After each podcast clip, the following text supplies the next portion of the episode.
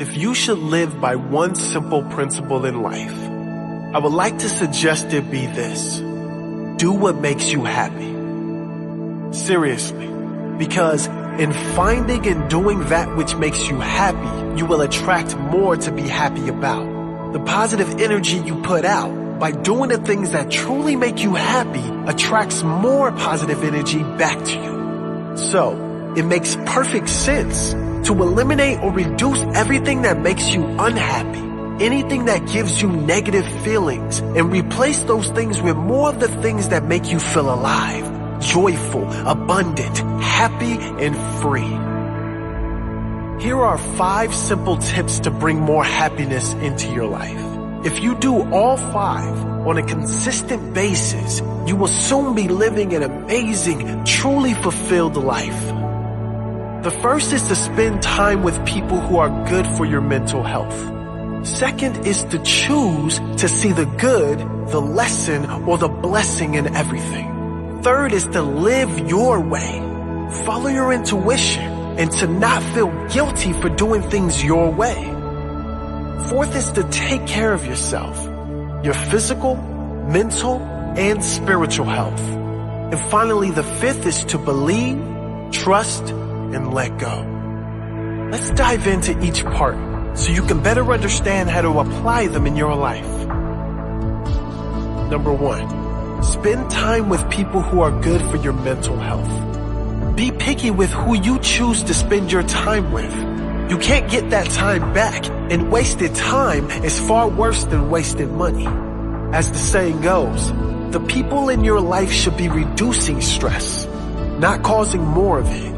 The people in your life should be a source of happiness, not a vacuum that sucks it out of you. Don't let anyone drain your happiness like that. Choose those who fill you up, those who light you up, those with positive energy.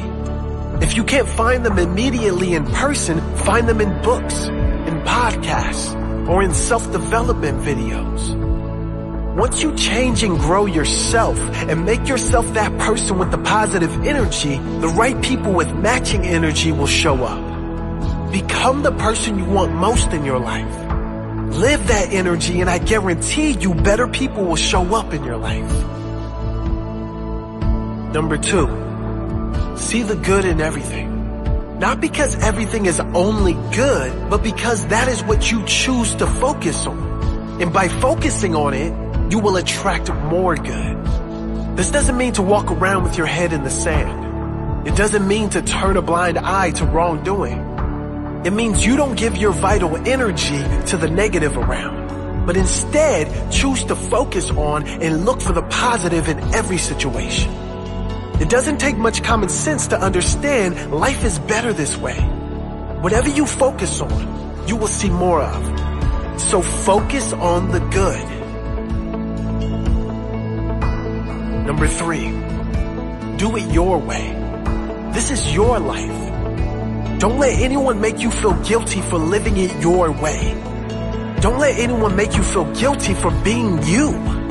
Don't allow yourself to take in those feelings of guilt when it might not be anyone else's intention to make you feel guilty either.